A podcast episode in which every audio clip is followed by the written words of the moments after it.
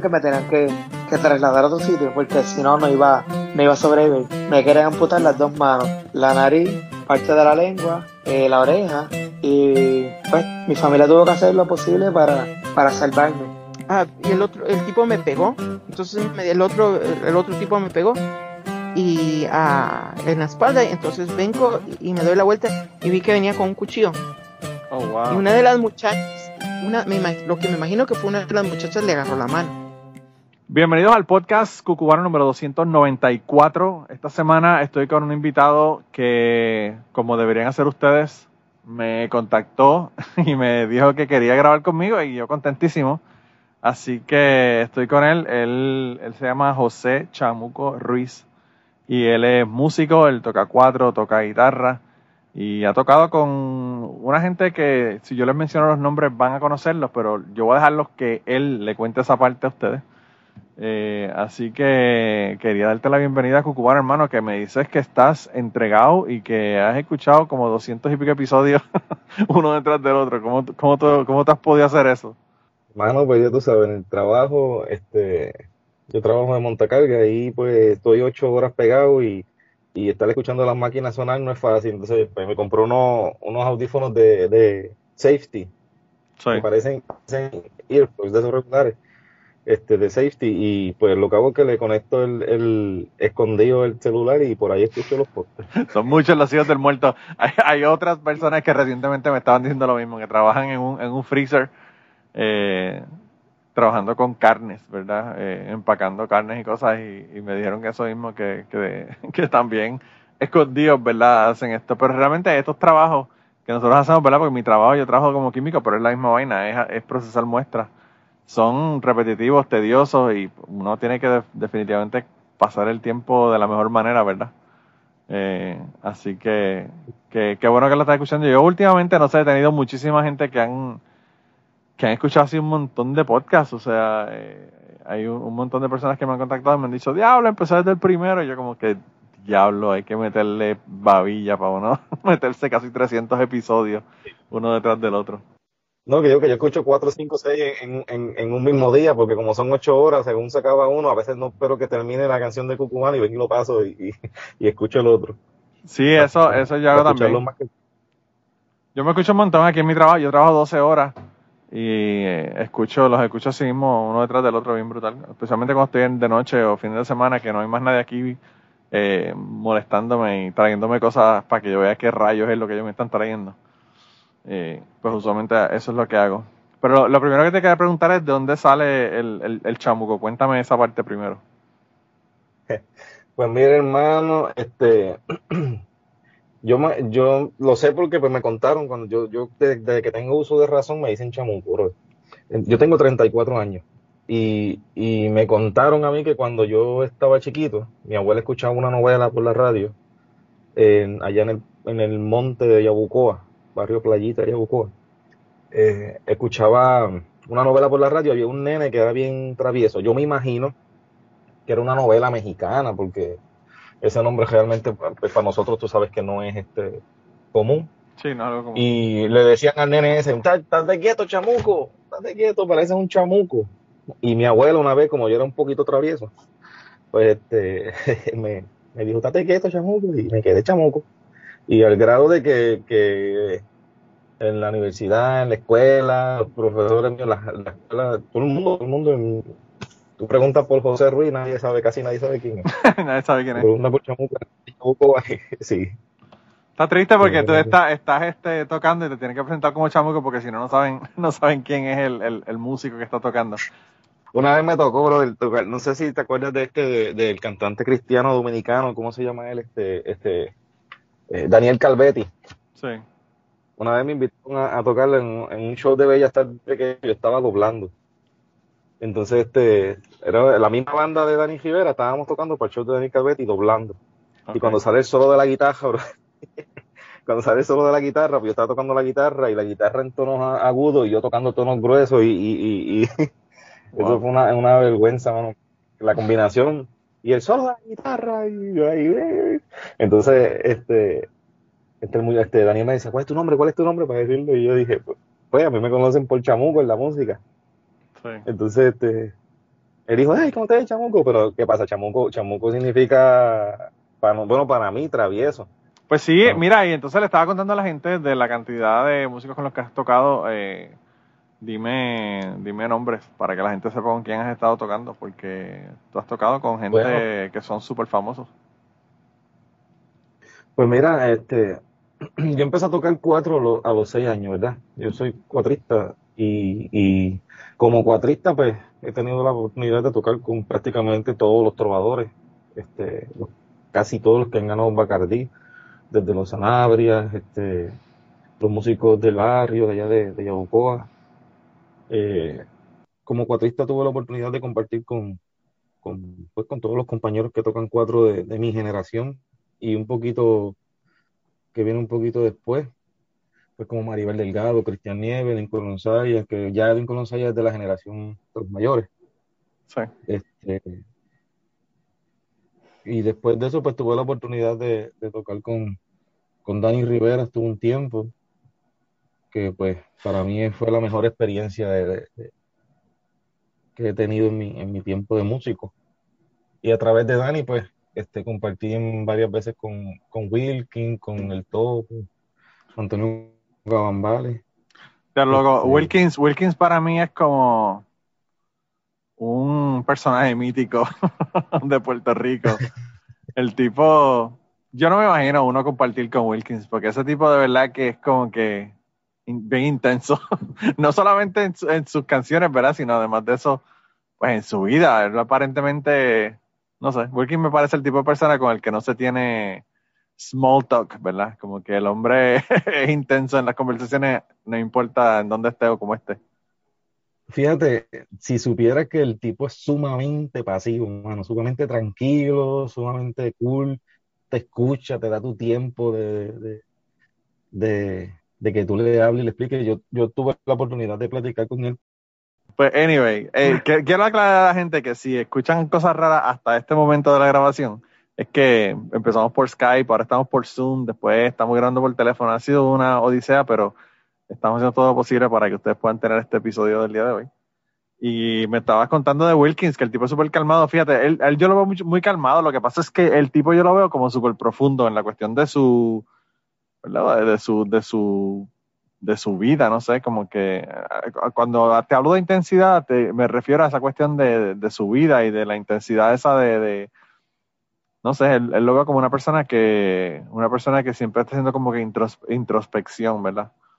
Eh, y, y yo he conocido a otras personas así, pues son bien intensas, ¿verdad? Eh, yo, Pues fíjate, yo- yo creo que, sí, dime. sí, dime. No, no, que yo, te- que yo tengo, Este, yo, tienes- quizás escuchaste el episodio de, de un muchacho que se llama Antonio Salvador, que grabó conmigo, que es mi amigo, Ajá. que es así, súper intenso también.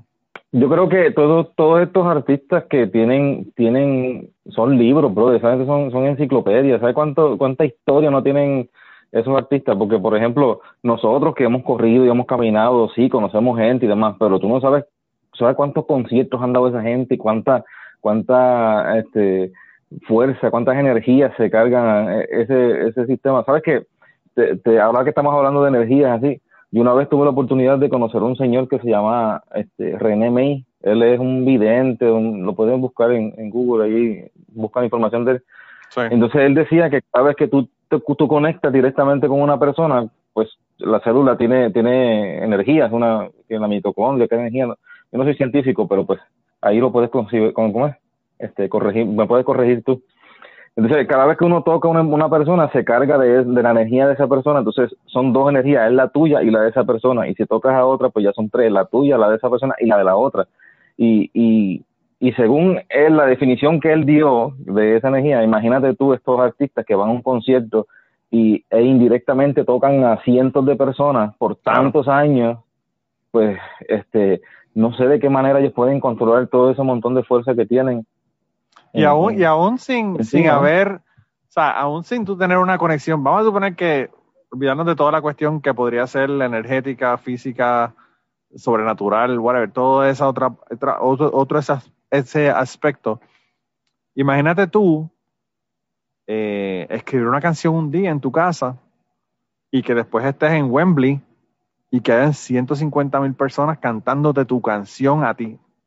O sea, esa energía nada más de ese intercambio, de tú realmente saber que, que tocaste esas, esas personas porque eso que tú dijiste en esa canción y esas notas, obviamente, y todo lo demás, ¿verdad? porque la canción es solamente letra, eh, pues resonó con esa persona ah, de una manera que se aprendieron la canción y que significa algo para ellos, ¿verdad? Entonces es como que una conexión bien, bien intensa, como tú dices, con, ese público, ¿verdad? Sí, mira, yo, yo tuve mi primera conexión con, con la con lo que es pues por decir, parir una canción por mi abuelo. Mi abuelo eh, fue un señor que tuvo 12 hijos, bueno, fueron 14, murieron dos de pequeños. Wow. Con, con, con abuela, obviamente, o sea, con la, con la misma mujer. Sí. Este, eso por parte de mi papá. Y cuando ellos cumplieron 50 años de casado, mi abuelo se paró al frente, pues, pues en la iglesia católica, él se paró al frente y le pidió permiso al sacerdote para decir unas palabras. Y él dijo, mi abuelo era un señor de, de 6'2", de ojos blancos, eh, perdón, de ojos azules, blanquito él, es flaco, y mi abuela es una prietita chiquita. en casa, te podrás imaginar la, el típico mix boricua que hay en casa. Sí, sí, sí. Eh, y mi abuelo, el y mi abuelo dice, que tenemos, nos hacemos el, el, el la prueba de, DNA y sale hasta Mongolia en el, en el, en el mundo, en el puerto. Fácil, fácil. este, entonces, este, mi abuelo dijo, 50 años son casi nada lo ligero que pasaron y solo a mí me dejaron las arrugas en la cara. Muchos días, muchas semanas, entre ellas 14 hijos. Dos difuntos, 12 vivos, seis varones, seis mujeres. Gracias, Padre, que me tienes todavía mi esposa unida. Desde ese momento, yo tenía como, ¿cuánto? ¿Ocho años, nueve años, qué sé yo? Todavía yo me acuerdo de esa décima. Wow. Y esa fue la primera conexión con, con, con con ese, con ese mundo que, que, pues, que digamos que los compositores se conectan y traen esas canciones al mundo. Después de eso, mi papá, este, pues tiene un don también de escribir unas canciones muy bonitas. Eh, y me acuerdo que también una vez, para un día de madre, que la situación económica estaba precaria en mi casa, eh, él lo que hizo fue que escribió unas décimas.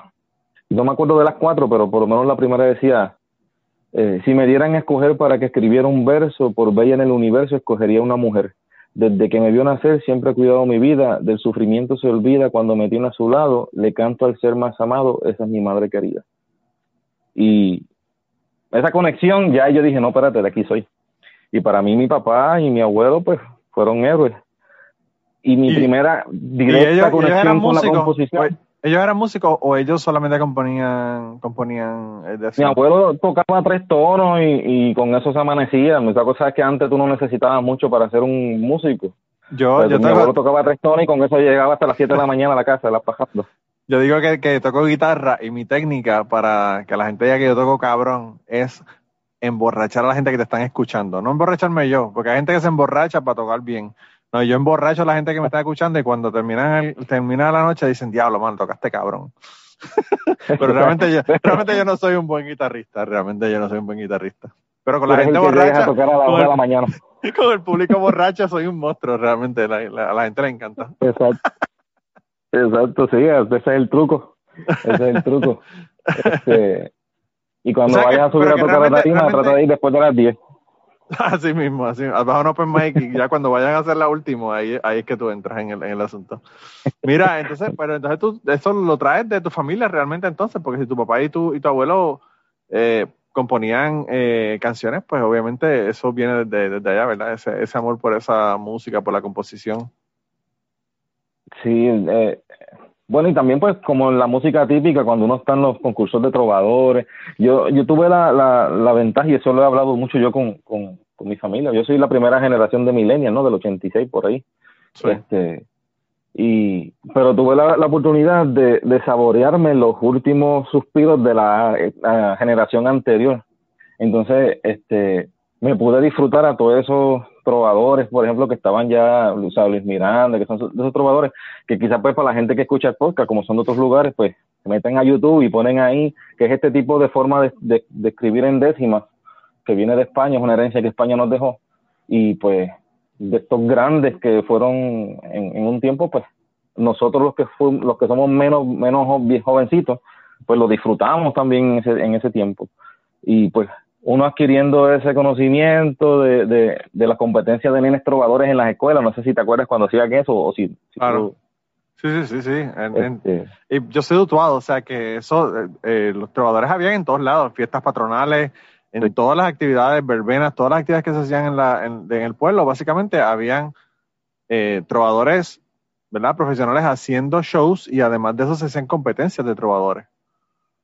O sea que eso era bien común, eso, eso lo había todo el tiempo. Sí, sí. Sí, y cuando uno veía uno, diantre, ese tomador es muy bueno, man, y venía otro y era mejor que ese, y me decía, wow, ¿de dónde salió este otro? Y, y sí, sí, sí, sí, es una, sí se disfruta, de verdad. Yo, a mí este, siempre, yo, yo, yo le, yo le tengo mucho respeto a la, a la gente que, que hace entrada porque, o sea, es una cuestión que es improvisado. Una cosa es tú escribir una canción y cantarla, pero otra cosa es tú sacártela de la manga en el momento eh, y que tenga la rima, obviamente, de la décima. Y, o sea, es un, es un proceso que, que uno tiene que estar bien brutal para uno poder hacer eso. Y hay mucha gente que lo hace, o sea, no solamente en la trova, sino hay personas que hacen rap, improvisan rap y, y hay otros géneros también, pero, pero a mí siempre me ha impresionado porque de verdad que eh, poder uno sacar una rima así rápido de tu cabeza tiene, tiene que ser una, no sé, una destreza que, que yo pienso que uno nace con ella. Sí, mi hermano, y entonces la, la, el punto de la décima es que eso tiene una métrica ya establecida, o sea, tú tienes una rima, la, la no cualquier rima, tú, tú tienes que rimar ciertos ciertos versos y los versos tienen que tener cierta, cierta medida y, este, y entonces pues ahí aplican todas las, las métricas de la, de la gramática y, es, muy complejo la verdad, pero y para, y para, y para hacerlo todavía más difícil, para hacerlo más difícil, te dan el pie forzado que tienes que terminar con ese pie forzado. Exacto, exacto. Eso ya pues ya tiene que ser profesional para eso, porque no todo el mundo. Claro, yo tuve aquí a, la, yo tuve aquí a la esposa de Jan que, que hacía que hacía trova y hablamos un montón de eso porque me imagino que quizás ese, ya ese, ese probablemente ya lo escuchaste, es un episodio de los primeros.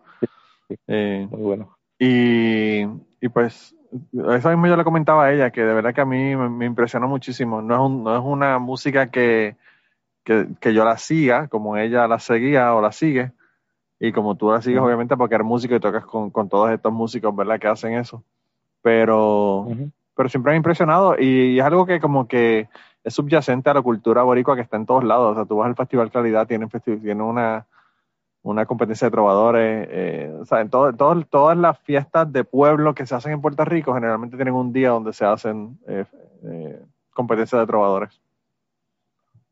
Y, es triste, la verdad, a mí me da mucha tristeza porque esta nueva generación que está subiendo ahora, que está creciendo con este tipo de música, si se puede llamar así, ¿verdad? Este, yo creo que tú eres de los míos, yo creo que tú eres de los míos. sí, man, este, mira, yo, yo te digo la verdad, ¿sabes? a mí, por lo menos yo estoy orgulloso de mis raíces como cuatrista y esto no estamos hablando de partidos políticos porque aquí yo no sé por qué asocian el cuatro con la bandera independentista ni, ni la música típica con independentismo, no, o sea, estamos hablando de, de, cultura, o sea, estamos hablando de cultura lo que te identifica como puertorriqueño o como puertorriqueño, vamos a decirlo así, porque para, que, para, que, no nos distingan el, el idioma, este, o sea, la, la lengua, el acento. Eh, el, el, yo me siento orgulloso el poder visitar un país externo donde se escuche un instrumento como, como por ejemplo la canción de Despacito de este de Luis Fonsi, que, que pues no es una canción cultural como tal, pero tiene el cuatro y dice muchas palabras que nos conectan. Y qué bueno que se fue viral porque pues ahí por lo menos el cuatro está ahí. ¿Entiendes? De una manera diferente, no tiene que ser específicamente música típica. Pero me pasó, brother, tres situaciones en México tuve la oportunidad de estar en México en diferentes este, estados allá. La primera vez fui a un restaurante y cuando entro al restaurante eh, lo que escucho es a Edwin Colonsaya con Arturito Santiago en una canción, no sé si te llegaste a escuchar esa música, porque en un tiempo estuvo muy pega, una canción que se llama El Mameluco, brother. Cuando yo escuché eso, a mí se me salieron las lágrimas. Pero eso en fue... México, brother, en un restaurante. Así como que lo tenían en, en la música que tenían puesta en el restaurante. Ajá, sí, yo me acerqué a la bocina y me, me, quedé así escuchándolo y yo dije, wow, o sea, qué, qué brutal. Y, y le pregunté, ¿quién, ¿quién escogió la música para ponerla aquí? No, eso es el ingerente. Bueno, estaba allí, pero me... Y tú vas a un restaurante en Puerto "Qué Rico raro". lo- y, le, y le preguntas y no sabes ni, ni, ni, quién es, ¿verdad? Sí, sí, exacto. Y, y estamos hablando de Torito Santiago, fue el que escribió la canción de esta que cantó, eh, ¿cómo se llama este salsero? Eh, Domingo Quiñones, la de Niño Pobre, papá, ¿cómo es? Niño Pobre y, y Niño Rico. Sí, Este, es una tarea, la tienen que buscar en YouTube. Sí. Se cuenta la historia de niño, de un niño pobre y un niño rico en el tiempo de la, de, de la, de los reyes. sí. Este, y, y después la otra experiencia fue, este, que es así que de verdad que, que, que estuvo fuera de liga, fue que fui a un, una ciudad que se llama Guanajuato y había un festival, brother, y yo estaba allí de casualidad. Y cuando yo escucho de, de Puerto Rico, el ballet folclórico, yo no sé qué, brother, cuando yo vi a esa gente allí bailando y Wow. tocando la música de nosotros, yo dije, wow, qué orgullo, mano, se me infló el corazón y, y este y pues había gente ahí que uno conoce ¿entiendes? y se te infla el corazón cuando tú ves eso pero lo que sí me pasó que que, que que me dieron ganas hasta de mandarle con un ladrillo de esos de, de unos adoquines de esos. Yo estaba en San Miguel de Allende. Brother y yo escucho ese bu, bu, bu, ya ves como son clásicos sí. y cuando escucho la canción esa de este si tu novia no te va", yo ay Dios mío señor era el baboni ese con la canción Sí, de- con la si tu Mi novio no te mama el culo. pa.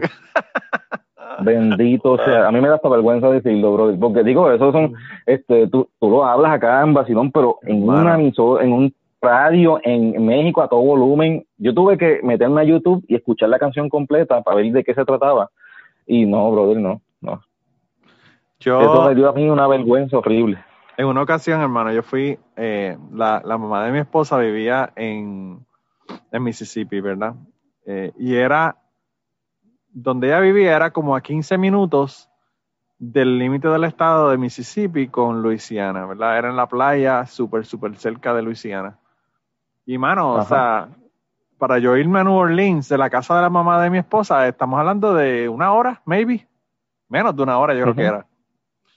Y yo le dije, vamos para allá, para, para ir a New Orleans, porque obviamente tengo que ir a New Orleans.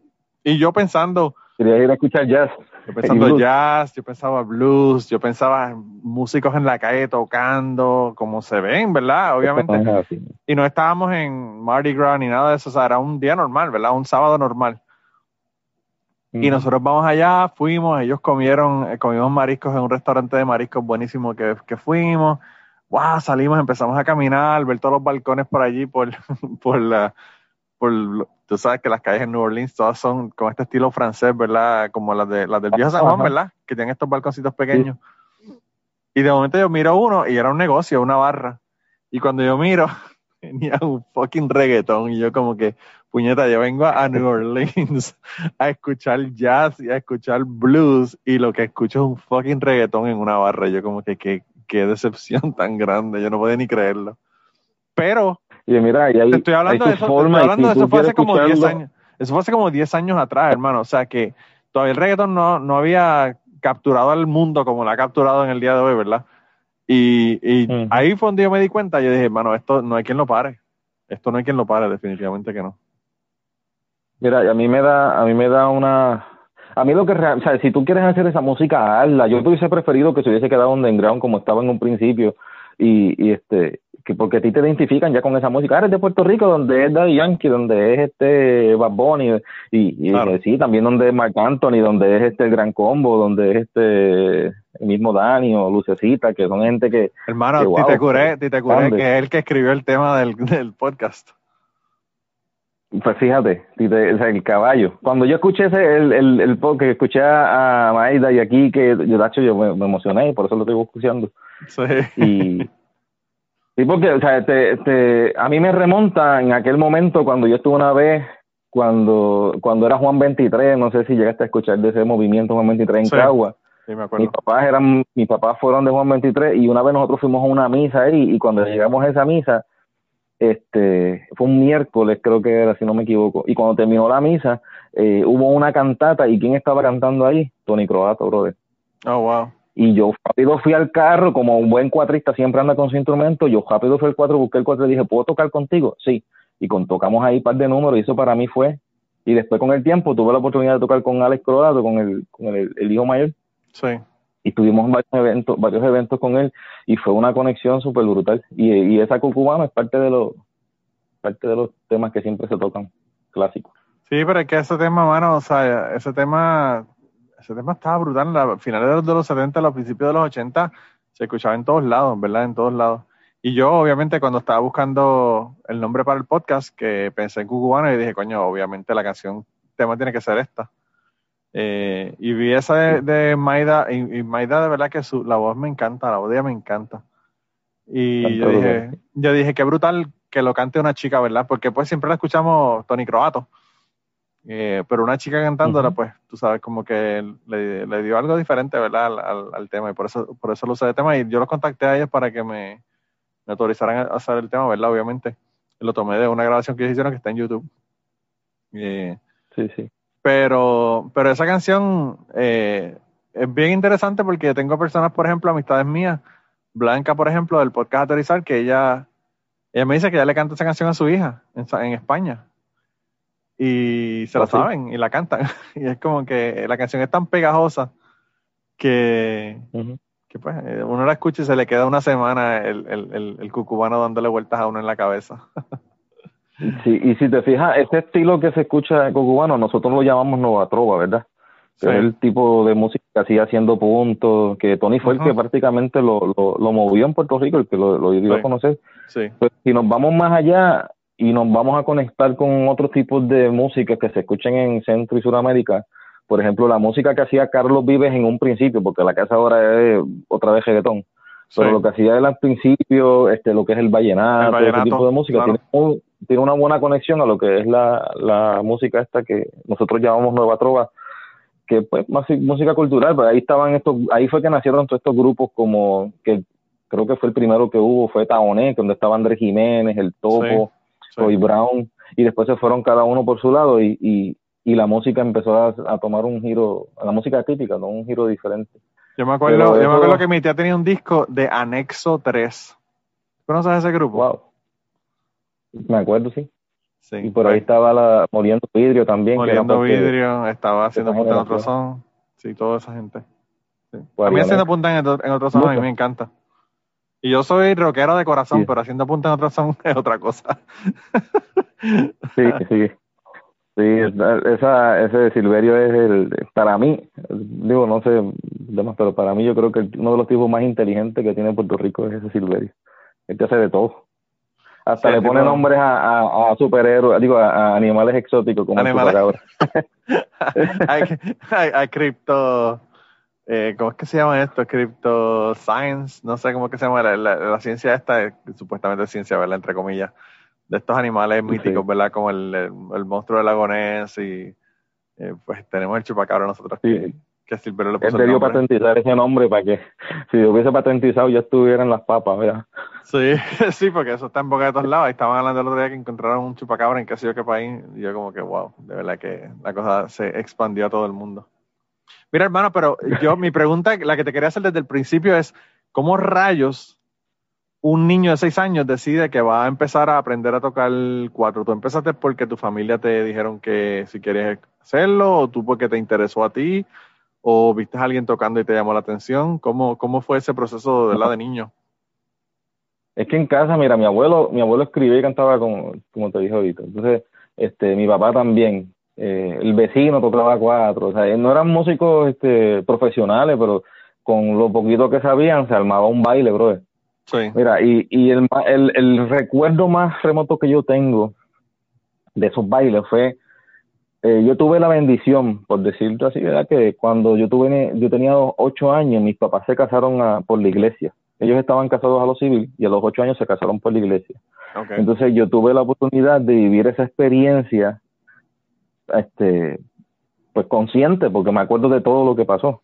Pero yo me Claro. acuerdo que el día de la boda, mi mamá estaba muy emocionada con su vestido blanco, porque, digo, fue algo sencillo, ¿me entiendes? Porque pues, nosotros no éramos unas personas de, de recursos altos, o sea, mi papá era guardia de seguridad en una, en una petroquímica en Yabucoa. Este, y pues dentro del presupuesto que nosotros teníamos, pues se hizo una actividad con todo el amor del mundo, te podrás imaginar. súper super bonito todo. Sí. Y para mí, que tenía para ese tiempo ocho años, era, brother, la, la boda del rey y la reina de Inglaterra. Sí. Este, y cuando el momento más emotivo de toda la ceremonia fue cuando mi papá agarró la guitarra, sentó a mi mamá y le cantó una canción que escribió él. Wow. Brother, esa canción, voy a tenerla, te la voy a enviar por, por, para que la escuches. Una canción sencilla, cortita, pero brother, brother, te llega al alma y cuando tú estás enamorado y que tu marido te la está dedicando, brother, te, te, Sí, es otra cosa. te es saca otra las cosa. lágrimas. Definitivamente que es otra Sí, cosa. entonces, este, la canción va hablando así de que, de que no tengo más que entregarte, te entrego mi corazón, que es lo único que tengo, es lo que, prácticamente lo que dice la canción. Y pues entonces imagínate, mi mamá llorando todo lo que da y, y yo pues, ¿qué pasa aquí? Pues no entendía. Sí. Pero de en ese momento en adelante, pues ya yo vi las cosas de otra manera, ya yo entendí lo que era el, el, el amor ese que tenía mi papá y mi mamá y demás. Y de ahí fuimos a la fiesta, que la fiesta fue pues clásica de, en la marquesina en casa de mi abuela.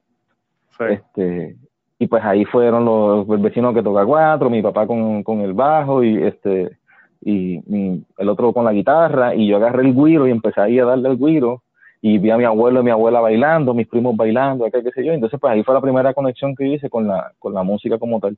Y de ahí para acá, como yo vivía en un campo en Yabucoa y la mayoría de los maestros de música este estaban o en el pueblo o en San Juan, que está pues a 40 minutos de, de mi pueblo Sí. este, pues yo lo que tenía eran los discos de música típica normales que habían, las cassettes, ¿verdad? Y yo era para atrás y para adelante, para atrás y para adelante, y escuchando y repitiendo. Mi papá me enseñó Verde Luz, que fue la primera canción que aprendí, ah, en tablatura, que son los numeritos. Sí. Y, y poco a poco, poco a poco, hasta que salí. Este, pues no había más nada, era eso, porque no- para allá no había Nintendo, no había, no había este, computadora, no había internet, no había más nada. O Claro. aprende a tocar para que te entretenga o, o- o te quiebras una pata cogiendo bicicleta o, o con los cajitos de esos que te hacían para la montaña.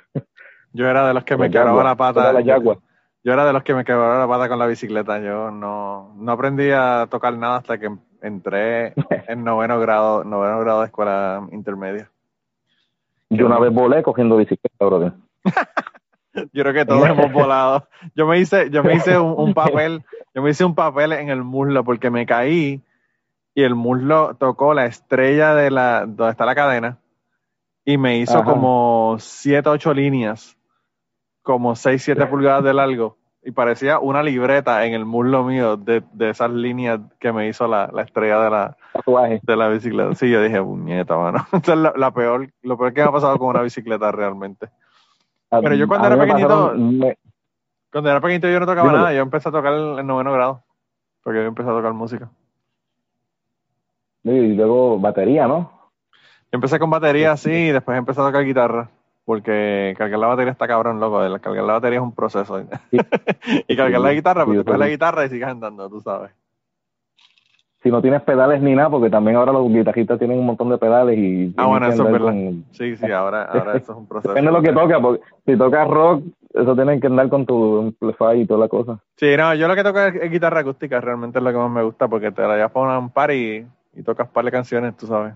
Eh, pero hace tiempo que no toco, mano, yo tengo tres niños y eso, mi vida está como que en hold, ¿verdad? Hasta que los nenes se vayan de la casa para la universidad o para donde vayan, eh, yo creo que mi vida va a estar en hold. Por lo menos hasta que lleguen Tiene que- cinco o seis años más, ¿verdad? Porque los chiquitos demandan todavía mucho, mucha atención.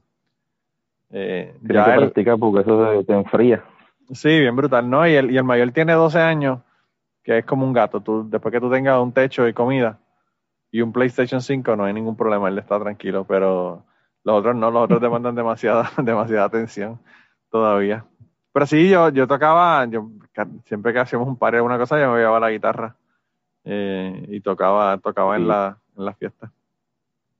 Pero, Sí, no hay pero- nada, no hay nada pero- mejor que sacar la guitarra y cantar, este, ¿cómo es? Este, hubo Moín, esas canciones de, bueno, lo, que- lo que, o- con la gente que yo socializaba, eran casi siempre música cultural, ¿me entiendes? Este, sí. Fiesta Vega, todas esas canciones así. Fíjate, yo cuando yo empecé en la universidad, yo empecé mi primer año de universidad en el 92.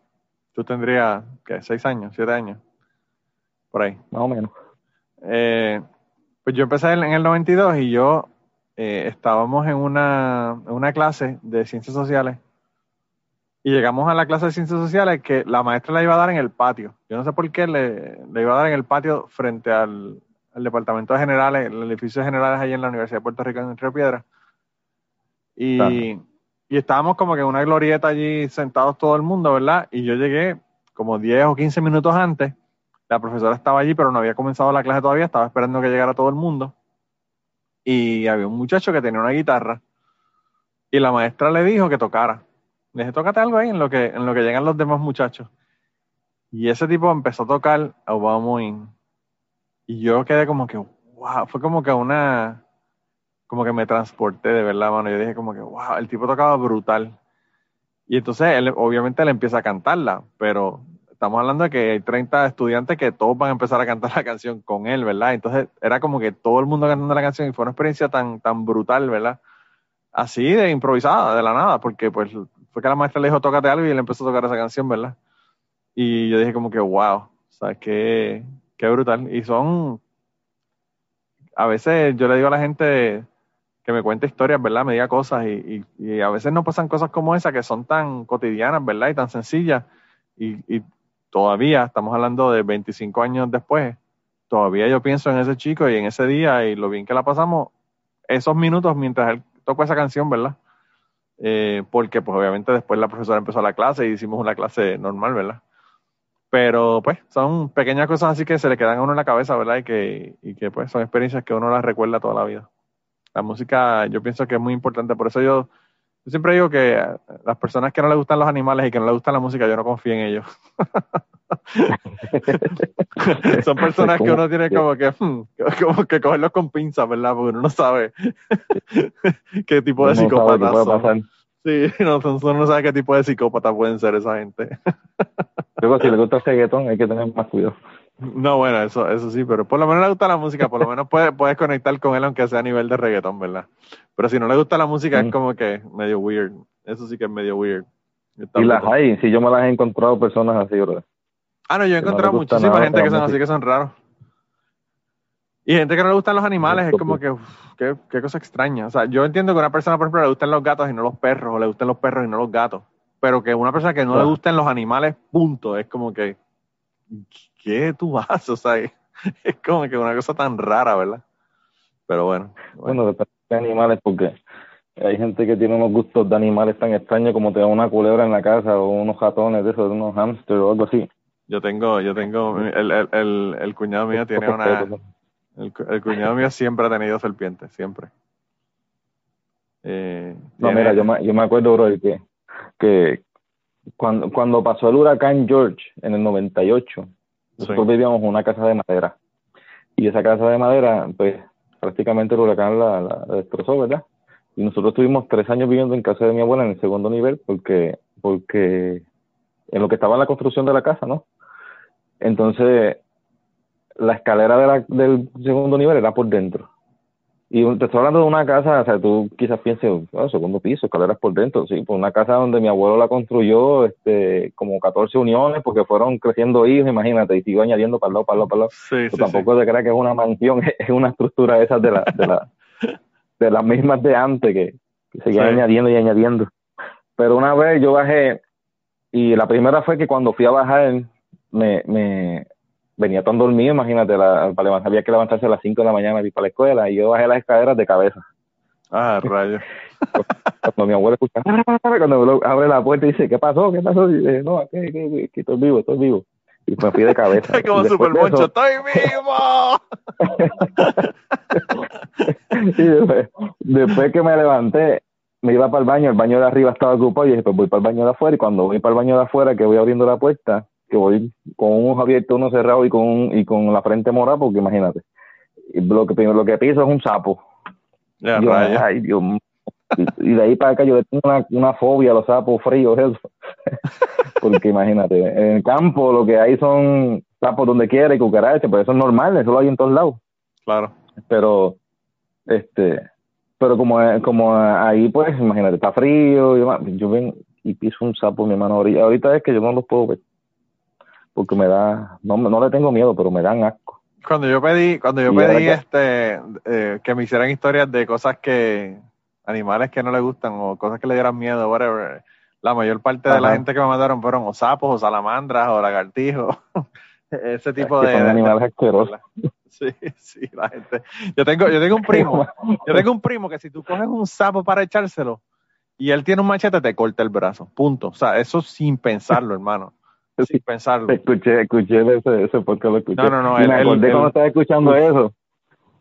Me, acordé cuando estaba escuchando eso. Yo tengo un, un tío que, que, tam- que también es un tío político que también es como que rabioso con los sapos. Y una vez en casa de mi abuela, como había, mi abuela tenía un fogón, cocinaba, cocinaba en leña, ¿verdad?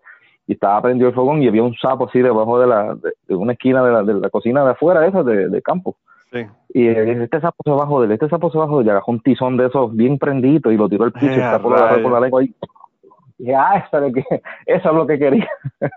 se desquitó. Y dije, ah, coño, mano. Qué triste, ma- matando el pobre, jodiendo el pobre sapo, que mandarle la boca al pobre sapo bendito. No, pero yo, a mí me dio gracia porque ahí me les quité la pizza que le dio la otra vez, ahí está. Diablo, qué backtrip, qué backtrip, pobre sapo, pobre sapo jodido. Diablo. No, Mira, y, tú me, y tú me dijiste que, estuvi- que tú viviste en que tuviste en México dos años, ¿no? Yo estuve, sí, bueno, estuve este, seis meses, regresé otros seis meses más y regresé. Es que en allá, México tiene, eh, tiene mucho para dar, hermano. Pero la, la pregunta, ¿estabas allá trabajando de músico o qué, qué era lo que estabas haciendo allá? La sí, es que yo vivía, yo vivía en Houston, ¿verdad? Entonces, este, para ese tiempo que yo estuve en Houston, yo estuve visitando una iglesia cristiana Sí. y, y los pastores de la iglesia estaban necesitando a alguien que dirigiera la cocina de la convención que ellos hacían allá en, en la ciudad de San Luis Potosí. Entonces, este, yo me ofrecí y yo fui, pero yo dije, no, pues una cocina, yo, yo he cocinado, yo tuve un tiempo un, un kiosquito de vender este alcapugia y pinchos allá en Arecibo, yo sé bregar con cocina y yo, pues ya tú sabes, me guille. sí. Y cuando fui para allá vi que yo era el encargado de siete chefs de... de rayos, no era, de no era una 20 y pico cocinita, era una cocinota. Brother, cocinaban, cocinaban para 30 mil personas, caballo. Diablo. Eran 10 mil en la mañana, 10 mil a mediodía, 10 mil a traían 30 mil comidas que se hacían en el día.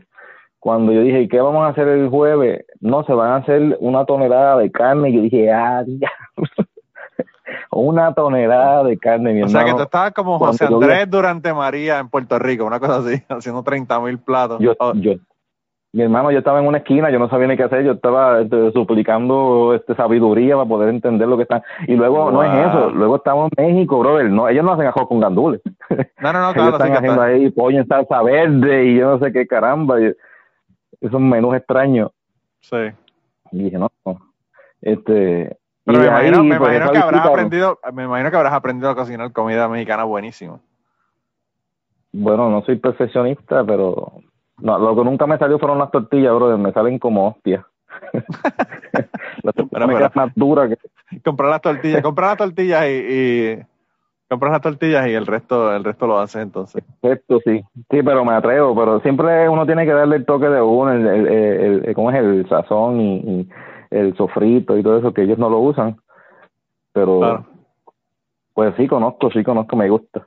Wow. Eh, pero ahí es que, de ahí es que sale, porque después que se termina ese evento, este, yo, eh, vamos a, a diferentes ciudades a conocer, un grupo de amistades, y, y ahí me encuentro con lo que son las peñas.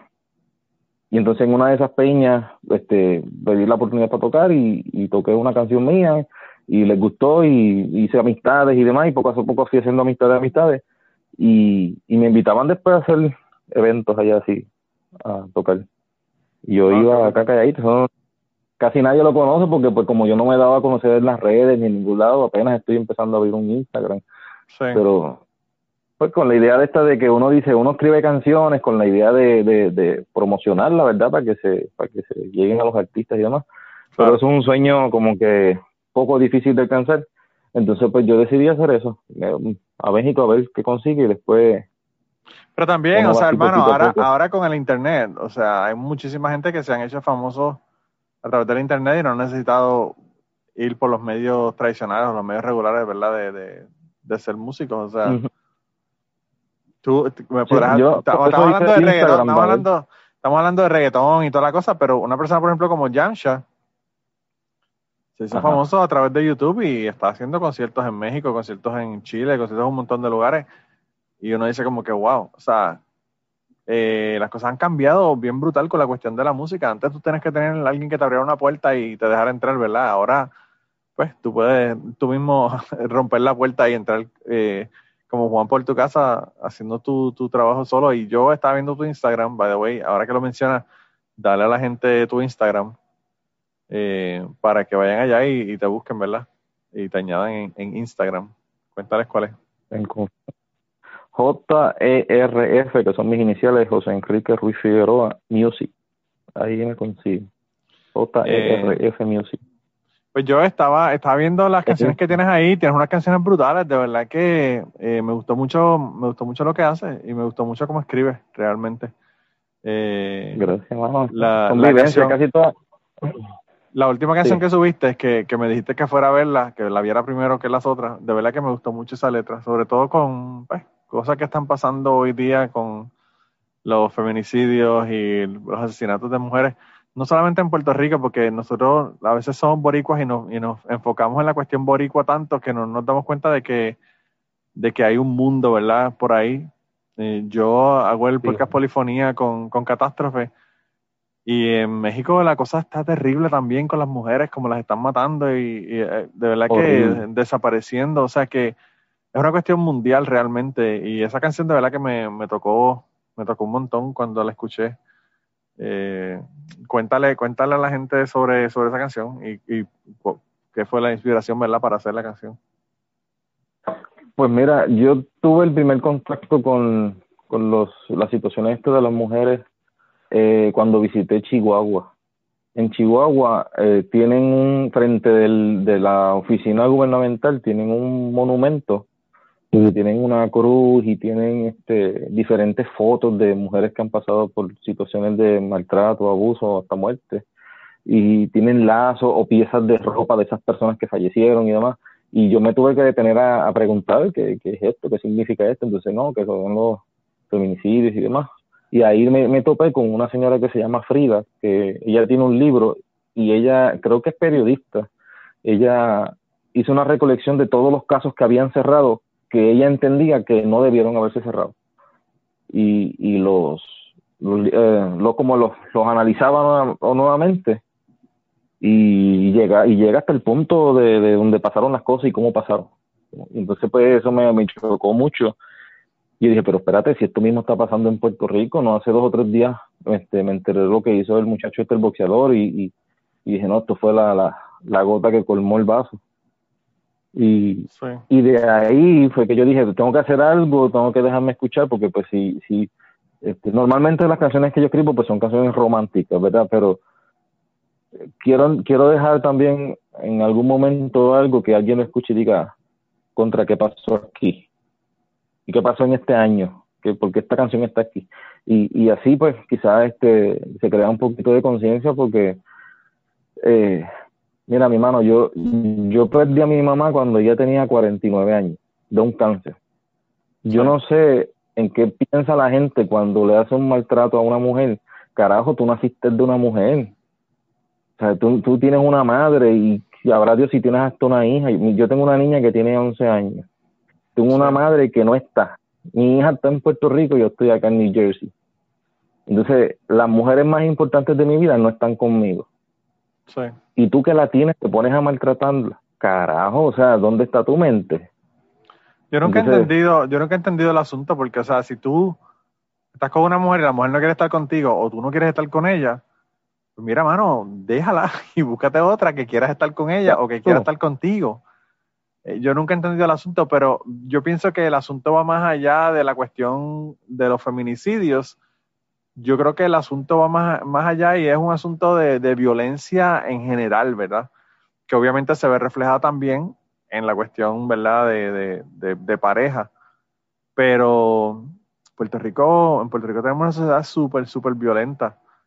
Eh, y pues, eh, hay violencia desde el gobierno hacia, hacia los ciudadanos uh, y, y, entre los ciudadanos, ¿verdad? Todo, todo es una violencia. Eh, y pues a veces estamos tan metidos en ese en esa vida, en ese mundo, en ese proceso, ¿verdad? De, de, de, día a día, que pues terminamos siendo violentos con otra gente porque es lo que, lo que aprendemos, lo que tenemos afuera y, y se, rever, se ve reflejado dentro también, ¿verdad?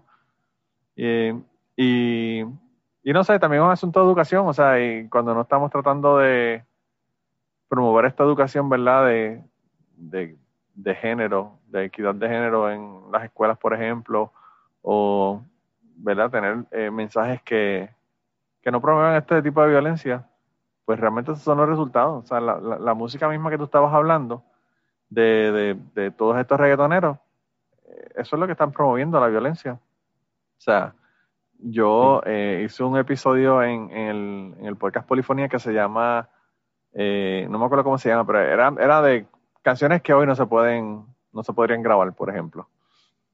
Y hay un montón de canciones que pusimos, ¿verdad? Pero una de ellas que puse fueron Las Guanabanas Podrías con, con cuando estaba el underground, con una, unas letras de una violencia, o sea, ni siquiera es tratar a las mujeres como mierda, es matar transexuales, es este, bueno, o sea, violencia ya a nivel de, de, asesinarlos, ¿verdad? Y pues eso es lo que, lo que hemos reflejado. Entonces la pregunta que, que uno se podría hacer es, ¿esto es un reflejo de lo que se ve en la sociedad? ¿O la sociedad está así porque es un reflejo de la cuestión musical? ¿O es una cuestión que se, que se influye uno en lo otro, ¿verdad? Eh, hacia un lado y hacia el otro, ¿verdad? De la sociedad, la música, la música, la sociedad. Eh, pero es, de verdad que es un problema bien serio y es un problema mundial y es algo que tenemos que trabajarlo porque en, y, tengo la esperanza de que, de que las cosas mejoren porque están habiendo movimientos en, en muchísimos países para parar el asunto, ¿verdad? O sea, han habido marchas en Argentina, en Puerto Rico, en México, en un montón de países de Latinoamérica y en los Estados Unidos, eh, donde... Sí, donde, donde han habido, ¿verdad? Este tipo de movimientos para, para concientizar a la gente y para que no siga ocurriendo esto, ¿verdad? Eh, pero la canción esa, ¿verdad? que me, cuando... me, voló la cabeza cuando la escuché, de verdad. Tu canción me gustó muchísimo. gracias, hermano. Y mira, este, y la canción, la canción que yo escribí habla de María Luisa y, y eh, ahora se me olvidó el nombre de la otra. este, son tres, son tres nombres, son tres nombres X, ¿me entiendes? Que no, o sea, nombres comunes, ¿me entiendes? No estamos hablando de, Sofía, María Luisa y Sofía. No te estoy hablando de, de, de, nombres específicos porque pues cualquiera se puede llamar, o sea, tú, tu hija puede llamarse Sofía o, María, como sea. Entonces, son tres historias particulares, o, o, sea, en general, ¿me entiendes? Vamos a decirlo en general, que se resumen a que también hay, hay un tipo de mujeres que viven un maltrato, un abuso, pero no hablan por el mismo miedo que están, que están viviendo. Entonces, pues si tú estás viviendo una situación de miedo o, o, de, incomodidad, hay medios donde tú puedes hablar, eh, este, eh, ¿cómo se llama? Este, acá en Calladito, no sé, hay un anuncio, no, no sé dónde fue que yo lo vi, yo creo que fue en YouTube, donde hay una mujer que está hablando por teléfono y está toda golpeada y está llamando al 911, el tipo está detrás y ella le dice, yo quiero ordenar una pizza. Y ah, entonces le dicen, ah, está llamando al 911, no sé si lo has visto, ¿verdad? Sí, sí, yo lo he visto. Y el mensaje está, lo que está expresando está súper bien porque te está diciendo opciones que tú puedes tener para poder comunicar. Si tú estás viviendo un momento de, abuso, despierta, porque lo próximo que viene es, es, una, una muerte, como por ejemplo, eh, eh, eh, este, si tú tienes una gastritis que te está comiendo toda la vida, ¿qué es lo próximo que viene? Una úlcera, y después de la úlcera que viene, pues el cáncer. Evita llegar hasta allá, procura cambiar tu alimentación. Sí, es bien difícil, es bien difícil salir de ese ciclo, es bien difícil salir de ese ciclo y hablar del asunto por, por todos los estigmas que hay ¿verdad? de del maltrato. y y pues, de verdad que, como, te, como tú dices, hay que, hay que hacer, ¿verdad? Servicio público, mensaje de servicio público, concientizar, hablarlo en las escuelas, hablarlo con la familia incluso. Y pues, eh, también nosotros, a pesar de que tú y yo, por ejemplo, quizás no hagamos este tipo de conducta, eh, tenemos que dar la mano y, ofrecerle la ayuda a la gente que la necesitan y saber que si tenemos amistades de nosotros que mujeres, por ejemplo, que están siendo maltratadas en la familia o en la casa, eh, pues decirle, mira, yo te puedo darle el apoyo que tú necesitas, ¿verdad? Para salir de esa situación. Porque a veces, yo no sé, en, en, la cultura a veces de nosotros se nos, se nos fomenta el hecho de que lo que pasa en casa se queda en casa y lo que tú oyes en casa del vecino es el problema de ellos, no el problema de nosotros, ¿verdad?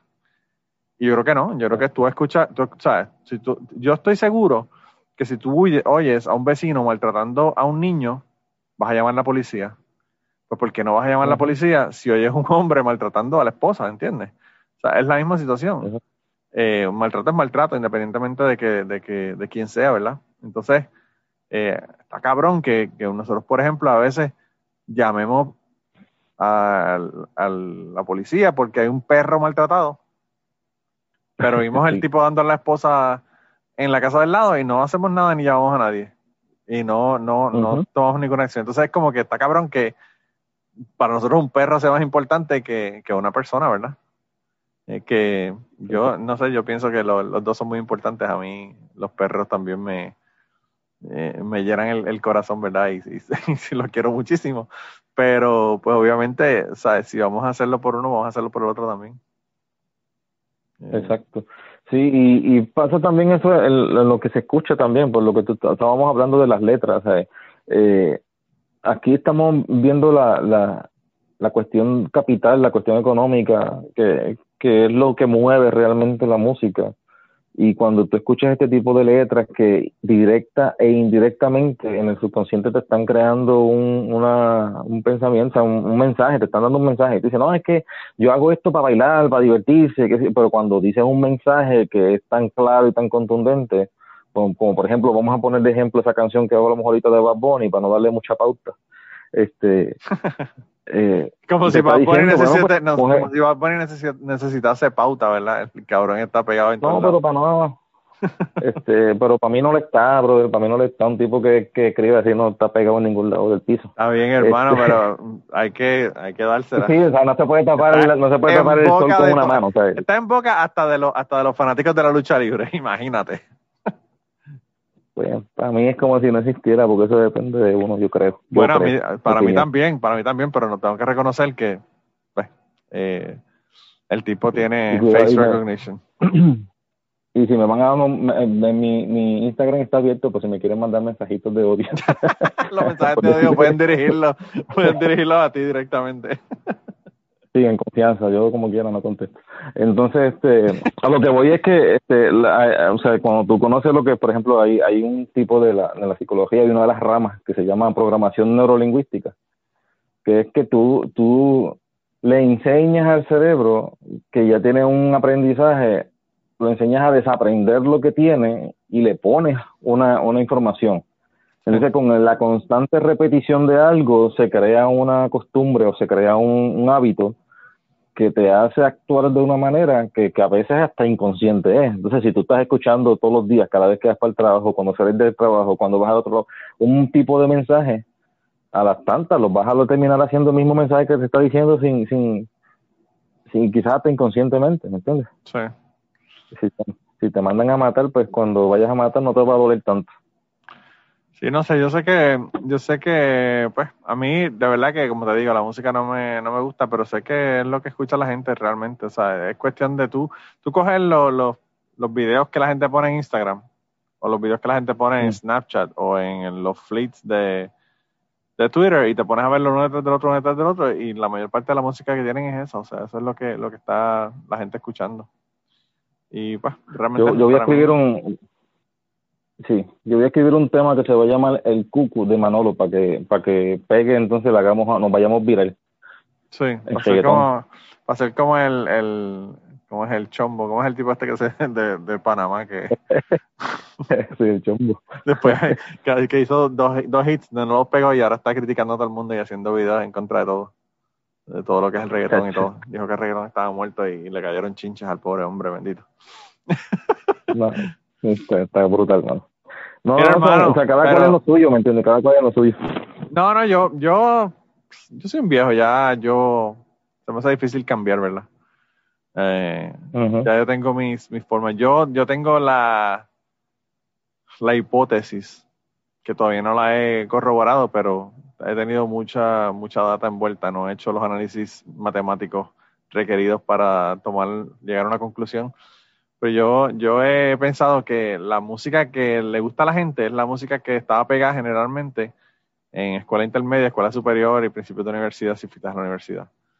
Esos años de, esa, de, de, formación hacen que a uno le guste un tipo de música, ¿verdad? Por eso es que, por ejemplo, para mí, yo digo, la música de los 80 está brutal. Una persona que nace un poquito más tarde dice, la música de los 90 está brutal.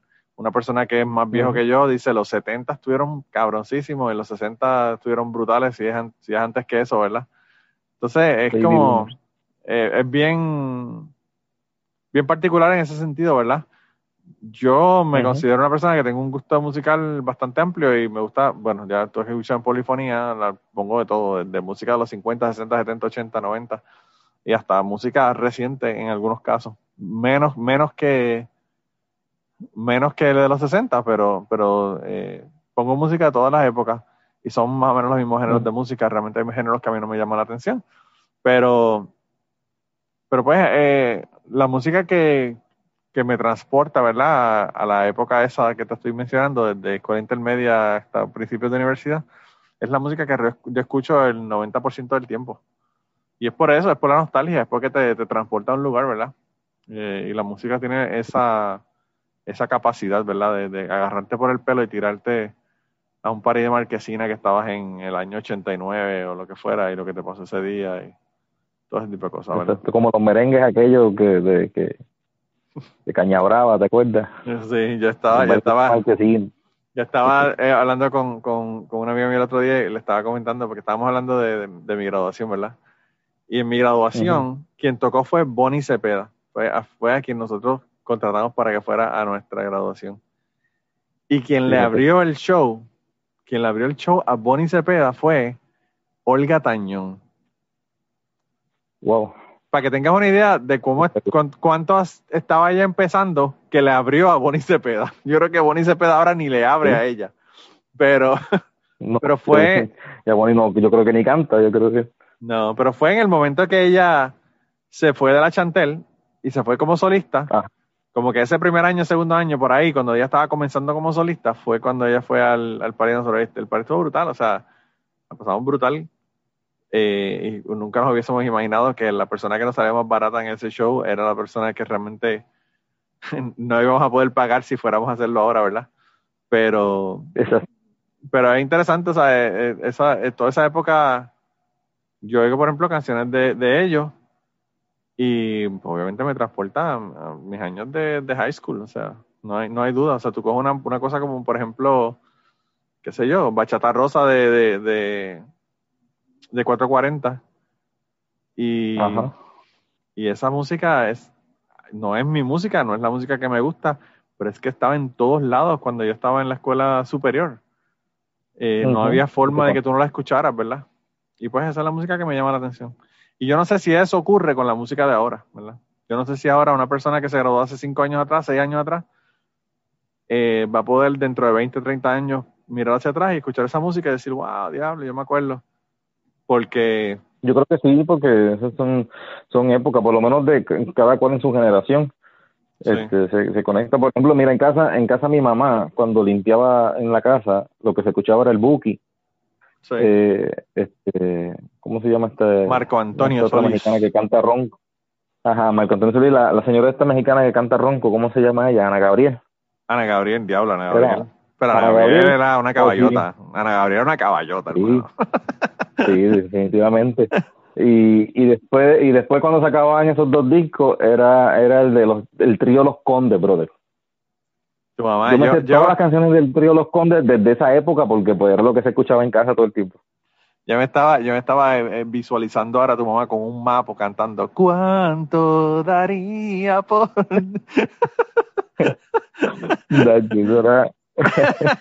entrega, entrega. O sea que mi mamá, mi mamá lo que, lo que, lo que cantaba era Basilio, hermano. Basilio, que mi mamá decía que había que escucharla pero no verla porque el tipo era feo con cojones. Y mi mamá, mi mamá escuchaba a Basilio, escuchaba a Alberto Cortés, le gustaba muchísimo Alberto Cortés. Uf, mi hermano, yo tengo una experiencia con Alberto, mi hermano. Yo fui, yo, yo trabajé, y perdona que te interrumpa. No, no, no, no, para eso estamos aquí, para que me cuentes el cuento. Yo, yo estuve una vez en el, yo trabajaba en el Centro de Bellas Artes como un ujier. Yo estaba encargado de un grupo de ujieres. Entonces, para ese tiempo que uno estaba empezando, o sea, que, es que como te digo, yo vivía en yo vivía en Yebuco en un campo donde la televisión la miraba porque mi papá la vendía, si no, no la miraba. Y la mitad no la miraba porque tenías que ir a mover la antena para que se viera bien. Te perdió la mitad del programa. la antena. Sí, sí, sí. que tenía que- me perdió la mitad del programa. Este, pero, ¿qué te digo? O sea, cuando yo empecé a salir al- a, a San Juan, a la- acá, que yo trabajaba en el Centro de Bellas Artes en como mujer, ¿verdad? Entonces, venían conciertos de todos, de todos índole, Paloma San Basilio, me tuve que chupar ahí 28 funciones de atención, atención. Eh. Este, mano, con nenitos de, de 4 o 5 años, eso es horrible. Hermano, Este, Te digo, voy a hacer porque- un cuento, te voy a hacer un cuento porque me estabas hablando de Ruth esta tarde. Ruth, Ajá. el nene de Ruth, yo no sé por qué, es, ya no, ¿verdad? Porque ya es más grandecito, pero cuando era más chiquitito, era obsesivo con atención, atención.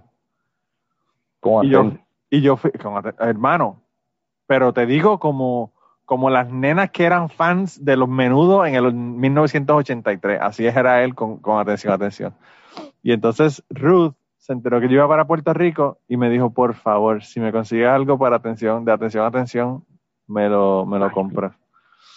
Y yo fui a San Patricio Plaza, que tiene la tienda de atención, atención, y la llamé Ajá. por, la llamé por, por, eh, por WhatsApp. Y le digo, bueno, Ajá. Ruth, estoy aquí, tú me dices que tú quieres. y le hice una llamada con video y le enseñé la tienda completa, le enseñé el área de juegos de los nenes. Ella estaba, ella Sí, estaba que no podía ni creerlo. Y, y nada, le compré, le compramos un montón de cosas. Eh, ella, ella me dijo que le comprara lo que le, lo que le quería comprar, ¿verdad? Le compré un montón de cosas y Ajá. Ella tiene un, una P.O. Box en Miami que obviamente como ella trabaja con Sony se lo envían, se lo envían las cosas allá a Panamá. Y entonces yo se lo envié y ella, ella me pagó el, el, el envío y, el- y las cosas que le compramos. Y después me hizo un video del nene cuando abrió el paquete, hermano. A mí me dio una alegría tan emoción, grande verlo él súper emocionado con lindo. todas las cosas de atención, Yeah. atención. Y ahora que lo menciona me acordé de ella. Son, son momentos que cuando uno conecta con esa gente, a mí me pasó cuando fui por la primera vez al Canal 6, yo tenía como que 14, 15 años, y cuando fueron ahí la, la señora que estaba en el programa, que no me acuerdo quién era, dijo, en el otro, en el otro cuarto está Remy grabando su programa. Y yo, Remy, Wow. Remy, eso era para mí como Barney, ¿entiendes? Sí, o sí, sea, sí, lo, lo, sí. lo, lo mejor que ha dado Puerto Rico para los niños. Sí. Remy, el segundo Remy, quinto Remy, y en el, y en el décimo lugar Chicola. Chicola, pobrecita Chicola. Bendito. Mira, te, te estaba diciendo de, de, de Alberto, Cortés. Entonces, no me dejes, no me dejes el cuento estaban en. Bellas Artes, en el Centro de Bellas Artes, entonces yo, yo miraba y dije, ay, viene un concierto de un viejito ahí que se llama Alberto Cortés, bendito sea Dios. Y yo no sabía quién era. Chacho. Entonces, este, yo tenía, yo tenía... Mi madre, 18, mi madre 19 años. saldría de la tumba y te agarraría por el cuello en este momento. Bueno, pero yo no conocí, yo no sabía quién era, nunca lo había escuchado en mi vida. Sí. Entonces, este, tenía 18, 19 años, ya para ese tiempo yo, cono, yo, yo conocía a Dani. sí. Entonces, este, pues dije, no, un viejito, una actividad de madre. Cuando yo vi que empezaron a llegar todo eso, un montón de viejitos, brother, pero montones de viejitos. Y dije, a rayos. Este, pues es que cuando tú tienes una función donde va con mucha gente mayor, sí. pues es un problema porque tú tienes que andarlo poco a poco con las escaleras, que si se te caen, que si las demandas, que, digo, son las demandas no son para mí, pero pues uno tiene que tener el cuidado con ellos. Bueno, a ti te pagan para que, para que no hayan demandas, realmente. Exacto, exacto, o sea, para que todo fluya bien. Claro. entonces, este, cuando empezó aquel señor a cantar, con un piano nada más, brother, y cuando ese tipo empezó a cantar, dije, wow, ¿sabes qué vozarrón? Y cuando yo Sí. hice conexión con él, lo cantó la canción de, este, mi madre y yo lo plantamos en el límite del patio, Claro. donde termina la casa. Y esa canción, pues la canta Dani. Y dije, ay, ese fue el, que el señor que escribió esta canción. Entonces, pues ahí hice conexión como compositor y qué sé yo, le compré el disco y fui para atrás y hablé con él y fue, fue un bonito, una muy bonita experiencia. Y por favor, con- por con- favor, dime que el tipo no era un cabrón, ni que te, te- te- trató mal. No, no, no, no, no, no. Dime El que era un tremendo el tipo. El tipo, cuando yo le dije, mira, no, yo, yo conozco a Dani Rivera. Dani Rivera, mi hermano, ven acá. Y me dio un abrazo y me dice, envíale este abrazo a Dani. Así, el tipo era un tipo grande, bro, el tipo grande, el tope. Sí. Y, No, y, y súper- súper tiene, una voz brutal, Yo- o sea, el tipo tiene una voz brutal, el tipo está cabrón. de la, de la Nueva Trova como tal, de los compositores de Nueva Trova, para mí es uno de los mejores y de las mejores voces, de- definitivamente. Yo creo que la mejor voz de la Nueva Trova era Alberto Cortés. Sí, el tipo de Que nos duró, que- pues, bastante. No, y que, y bueno. que, y que tú lo oyes cantando y, no era una persona que se le... Tú sabes que hay personas que a veces tú las escuchas cantar y con los años la voz va desmejorando, ¿verdad? Y su voz realmente no... No le pasó como a José José, que José José no podía casi ni hablar después al final. Eh, Sí, sí, así es. pero... Mira, pero brother, ya que, ya que a ti te gustan los cuentos así, ahora que estaba tocando el Centro de Bellas Artes, mano, sí. te voy a hacer un, un paréntesis. Eh, hubo un tiempo donde, donde se hubo un concierto de Paloma San Basilio. Yo no sabía quién era Paloma San Basilio. Este, no sé si sabes quién es. Claro. Ella es una española. La Sí, canción, claro que sí. la que todo mundo, la canción que todo el mundo esperaba la de nadie como tú. Entonces, Sí.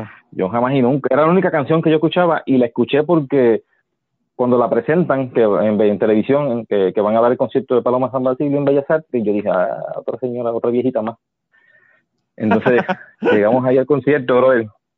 Brother, esto- fueron, fueron dos, situ- dos situaciones que pasaron ahí que, que, que me chocaron. La primera fue que yo voy a, cuando yo voy al baño de los varones, que voy entrando, me dice uno de los ujieres, me dice, hay un ruido extraño en el baño, brother. Hay un ruido extraño en el baño que no sé qué. Yo, ¿qué ruido extraño? Cuando yo voy al baño se escucha clac, clac, clac, clac, clac, clac, clac, clac, clac. Yo, ¿qué será eso? Y toco la puerta y cuando me doblo así para mirar, veo que hay alguien do- todo doblado así encima del toilet. Y dije, ¿qué será eso? Y cuando, pues, cuando voy moviendo la puerta, para, ya que tú la vas empujando, empujando y se va soltando el seguro. Sí. Y cuando abro, es que hay un viejito todo doblado encima de la bacineta y con el reloj le estaba dando a la bacineta clac, clac, clac, porque tenía Parkinson y Ah, estaba temblando encima del cuello. Pues parece que le dio un dolor o algo, se estaba doblando, Wow. doblado y tuve que sacarlo, brother. A mí me dio una pena, brother, que tuve que sacarlo y esperar que llegaran los familiares. pero parece que le dio algo, yo no sé qué fue lo que le dio. Yo sé que yo, una vez lo solté, corre, porque yo no quiero ver con esto. Eso fue una. Y la otra fue aterradora. Esta señora, ya ves que las doñitas en Puerto Rico cuando tienen dinero, pues se ponen su, su pelito, se lo arreglan y se ponen su, su talquito y su perfume que huele a tres pies de distancia. Bien bonita la señora Sí. y parece que la señora estaba enferma, hermano. Y entonces estaba corriendo el concierto y se escucha a la señora tose y tose y tose y tose y tose. Y entonces pues la se enseña con las luces, los ujieres, y se fuera, haga silencio. Porque- o si vaya, váyase afuera, porque hay gente que está disfrutando del concierto. Y cuando la señora se para por el pasillo que va subiendo, bro, empieza a toser, pero tosió tan y tan y tan fuerte que le salió la, le salió la presión por otro lado. Oh my God.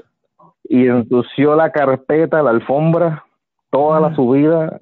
Y mi hermano, la peste fue asquerosa. horrible. La señora se hizo del baño subiendo la escalera, mi hermano. Tú, eso fue Diablo. horrible, horrible. Porque imagínate, en un centro de Bellas Artes donde hay dos mil personas cerradas con aire acondicionado, nosotros tiramos, Y la pregunta es, ¿qué hicieron ustedes cuando pasó eso? pues llamamos al mantenimiento, el de mantenimiento le tiró de ese, de ese polvo blanco que le tiran al- a la alfombra Sí. y a tirar spray a todos lados, tirar spray, ay, ay, Wow. alerta mierda, alerta. Corriendo por el audio. Le tiraron cat litter que, le tiraron cat litter que, para que absorbiera Sí, la no, mierda de la doña.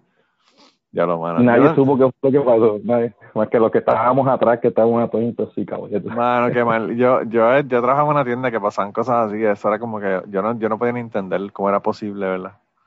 Yo no, yo no podía entender cómo tú ibas al baño de las mujeres a limpiar y había Ajá. mierda en la pared de atrás del toilet. Y yo decía como que, ¿cómo es posible? O sea, ¿cómo- ¿a dónde están apuntando esta gente cuando cagan? ¿Tú sabes? yo no podía, yo no podía entenderlo. Yo no sé cuántas veces nosotros tuvimos que pegarle manguera al baño. Porque no había otra Mm. forma de tú limpiar el baño que no fuera pegándole manguera. Una cosa horrible, de verdad. Diablo. Mira, hermano, pero ya, ya casi, ya llevamos más de una hora hablando. Este, ¿En serio? El tiempo se va volando cuando uno está hablando con gente interesante. Eh, Igual, igual. De verdad, y me alegró- me faltan- alegró yo te muchísimo. estoy contando uno que otro tema. ¿Cómo es? Muchas historias, bro. Que hay muchas historias, te estoy contando algunos que otros temas. Estamos como, como es la primera vez que hablamos, como que la conversación está así un poquito aquí, un poquito allá, un poquito. Está de- de- por todos lados, ¿verdad? Tenés que venirme. Yo, yo cuando me, me empezaste a hablar de lo de de lo de Bellas Artes, lo, lo, que, lo que pensé que me ibas a contar era que, que estaba embrujado y que habías visto el espíritu de algún músico muerto ahí en, en el pasillo o algo, una cosa No, de eso. gracias a Dios, no, no, no, muchachos, no, eso no, no, bueno, no va. nos pasó en Bellas Artes. Estábamos hablando de cosas parecidas así tras bastidores, por eso fue que, por eso fue que yo pensé que el cuento venía por, por alguna, algún espíritu chocarrero en, en el, en el Bellas Artes, ¿verdad? En el- No, no, muchachos, no te quiero. Pero mira, hermano, nada, eh, yo de verdad que quiero invitarte de nuevo para que regrese porque se nos han quedado un montón de temas en el tintero, de verdad.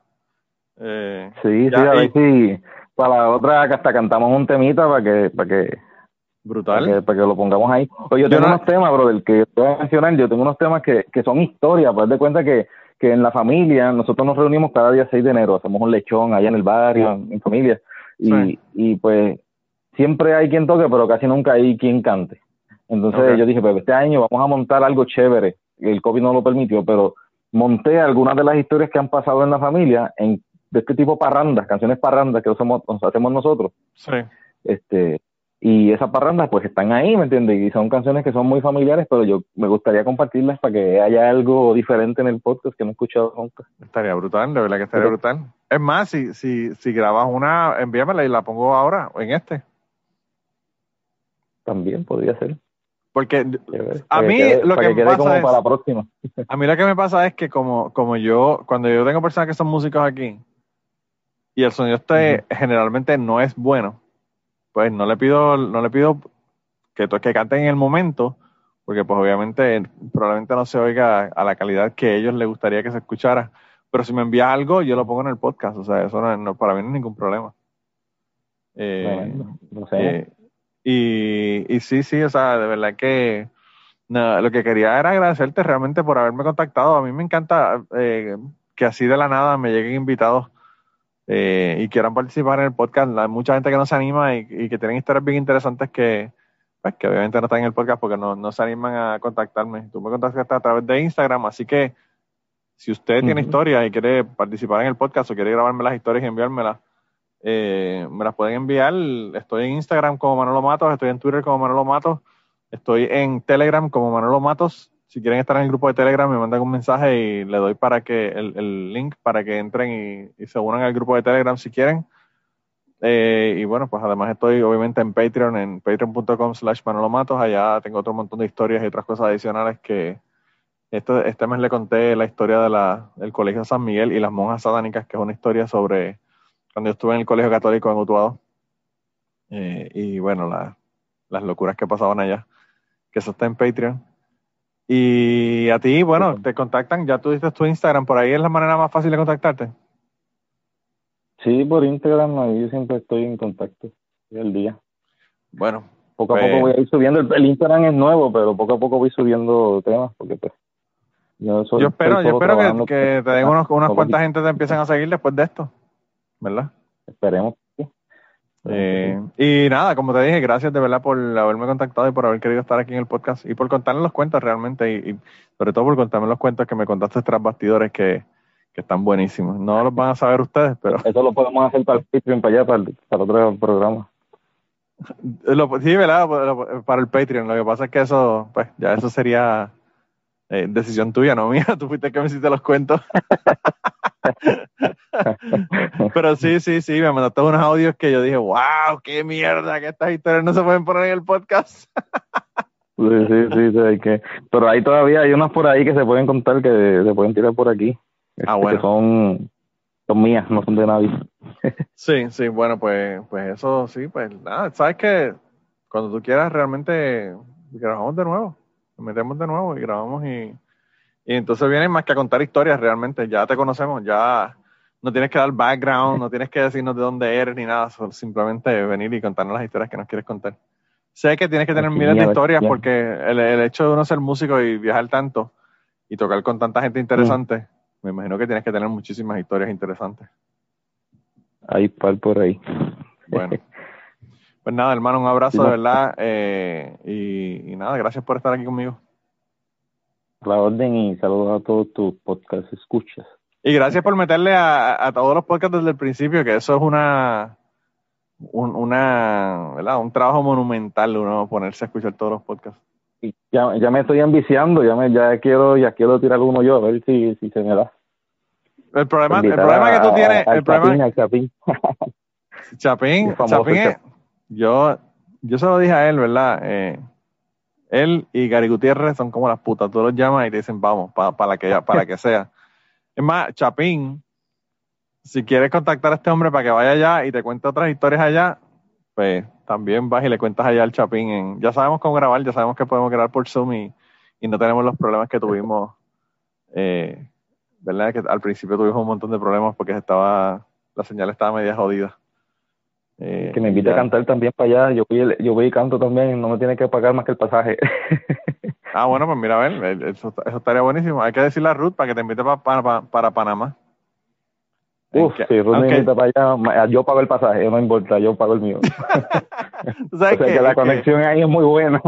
tú sabes que ella, Ruth, Ruth este, me está diciendo que ahora el, el reggaetón está súper pegado en, en Panamá. Casi todo lo que hacen es reggaetón, así que va a tener que empezar a tocar, a tocar reggaetón para poder ir para allá. Hay parte secreto por ahí, no te creas que, que se muere de hambre porque quiere. Ah, bueno, bueno, pues eso, eso está chévere entonces. Pero bueno, que bueno, hacer pues cami- algo, algo estilo cami- camilístico, lo que es ahora la nueva moda, estilo Camilo. Ah, sí. Ah, bueno. Sí, porque crea reggaetón con conciencia. Digamos que dice cosas mejores que, que, que pegarle a una mujer. Bueno, eso sí, eso ta- estaría chévere. No sé, yo sé- pienso que eso a veces es la muerte de la música, ¿verdad? Cuando tratan de dirigirla hacia un lugar que no se quiere dirigir ese género, ¿verdad? Pero bueno. Pero anyway, hermano, que- nada, cu- cuídate un montón de verdad. Eh, la, si si quieres seguimos hablando y lo pongo en Patreon lo que grabamos después. Para, para que la Vale. gente se animen a, a darse la vuelta por allá por Patreon. Esa es buena. Y antes de terminar el podcast del día de hoy, queremos dar las gracias a las personas que nos han ayudado, ¿verdad?, para hacer el podcast posible. Eh, la primera persona que quería agradecerles a Raúl Arnaiz, que me hizo el logo de Cucubano. Eh, Raúl Arnaiz lo consiguen en patreon.com slash Raúl Arnaiz y allá pueden ver sus trabajos. Realmente al- Raúl es tremendo artista. Y además de eso, la canción del podcast la canta Maida Belén con Rafi Lin en la guitarra y Kike Domenech en el 4. Queremos darle las gracias también a ellos por permitirnos utilizar la canción para el podcast. Además de eso, a mí me consigues en patreon.com slash Manolo Matos o me consigues en Twitter como Manolo Matos y el podcast lo consigues como Cucubano Pod. Así que por allá nos puedes enviar mensajes, nos puedes decir eh, que nos quieres contar historias, te puedes autoinvitar a participar en el podcast. Siempre estamos buscando invitados nuevos que tengan historias interesantes, así que no, no dudes en llamarnos si tienes una historia que nos quieres contar. Y nada, espero que pasen una semana increíble y nos vemos prontito.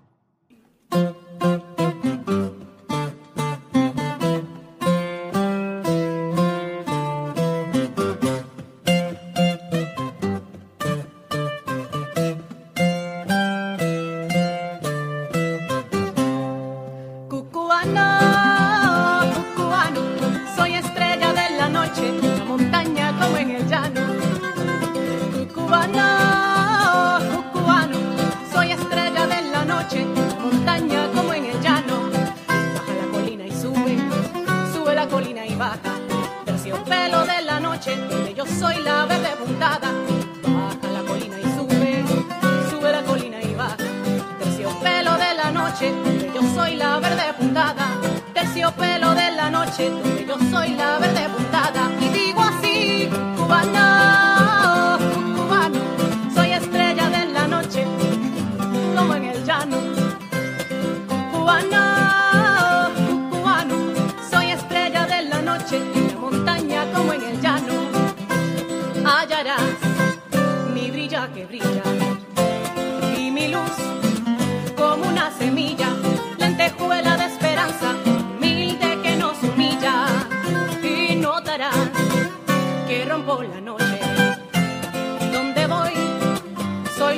soy